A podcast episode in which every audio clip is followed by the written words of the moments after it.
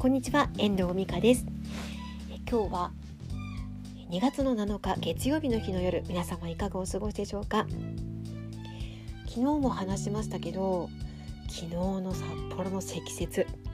本当にすごくて今朝もあの普通1時間で行くところを3時間かけて行ったとかねそんな話を聞きます。車でですけどね。2車線道路が1車線になったりとかもう住宅街の道なんか本当に細い道になっていてここ通るの嫌だなみたいな感じでもうなんか全然こう交通がうまくいかない感じなんですよね。今 JR 北海道も JR, JR 線ももう運休が続いている感じで昨日はね新千歳空港に東京からそこが戻ってくるので高校に進学中の、えー、迎えに行ったんですよ。で本当はね一人で帰ってきてもらおうと思ったんです空港から。でもいろいろ調べてみたら JR が運休になっている高速道路が止まっているそれからバスが JR が止まっている影響ですごい混んでるっていう情報を出かけるあのその時間になる前に確認ができたのでやっぱり迎えに行かなきゃダメかもしれないっていうことで迎えに行きました。たまたまちょうどなんかその時間には高速道路もあの解除になってて通行止めが解除になってて行くことができたんですけど高速道路はね除雪も早くされてるし右折でも分かれてるので、ま、比較的あの下の道路よりはあの安心して走ることができたのでスムーズに空港に到着することができてね良かったなって思ったんですけど空港は JR が止まってる影響ですごいやっぱりその情報の通りバスが混んでましてあのすごい長蛇の列がなってできてました珍しいと思います。うんであのすれ違う車ですれ違うバスの中も満車でさらに札幌から空港に向かう高速道路で見かけたタクシーの数がすごかったんですよ。多分 JR に乗らないで乗れないから運休中だからあの空港に向かう手段としてタクシーを使う人もいるんだなっていうことが分かりました。多分ねあの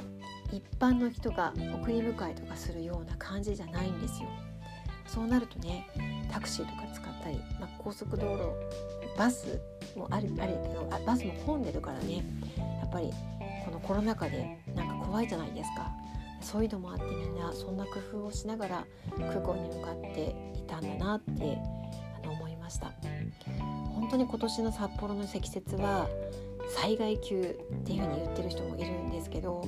私本当に20年間札幌に住んでこんな雪見たことがないっていうぐらい降っているんですね。これがこの冬あののどか雪は最後なのかなっていうふうにまなんか話にはニュースにはちょっとなっているようなのを聞いたんですけどねどうなることやらという感じですがまたこの情報を本州の人に伝えてもなかなか伝わらないっていう現状もあるんですよ。例えばあのうちのね長男の高校のの先生にこのね大雪の日に札幌に戻すっていうのを、まあ、どうなのかっていうことを持ちかけようと思ったんですけどでもこの状況を説明するのは多分難しい説明できると思うんだけど伝え伝わるかどうかっていう話は別の話で、まあ、そう思うとすごくやっぱり感じるんですよね。この状況を伝えていくにはやっぱり現地の状況が分かる人また北海道に住んでる人にしか分からないこともあるのでねなんか違う地域にいる人にこの大変さを伝えることっていうのはなかなか難しいかなって思います東京の暑さが北海道の人にもわからないように北海道の雪の量については本州の人はわからないのかもしれない。でも私はね東京出身なのであの大体わかる。大体というかお互い両方とも北海道のことも東京のことも理解はしているはずつもりなんですけどね。だいぶでも北海道の暮らしも長くなってるのでとは思うんですけど。地方と東京を行ったり来たりするこういう生活の中でいろんな価値観やいろんなこの何て言うのかな状況この臨機応変な対応とかねなんかやっぱり経験とか